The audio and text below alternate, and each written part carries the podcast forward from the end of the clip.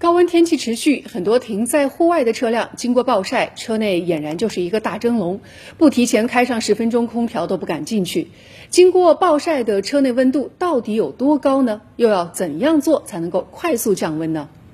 记者在中午十一点左右将车停在室外暴晒了十分钟，并用了三个不同的温度计做了一次实验。然后我们刚刚的这两个实验用的温度计呢，一个是四十五度左右。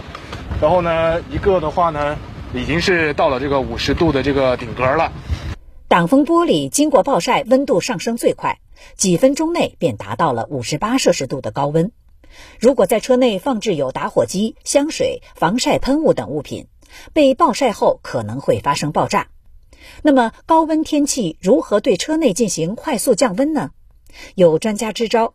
首先可以给车辆配备上遮阳帘、遮阳伞，也可以贴上隔热膜来阻挡太阳直射。迅速啊，多拉几次啊，关拉关拉关拉，利用呢个内压同外压嘅差，将外邊嘅冷气啊冷空气，因为外边冷空气冇里边咁热嘛，推入去。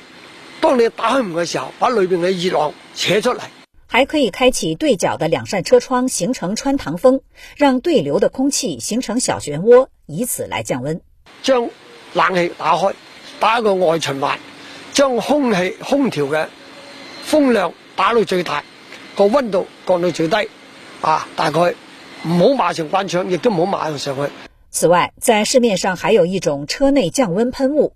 专家提醒，在高温天气下使用可能有安全隐患，尽量谨慎使用此类化学降温产品。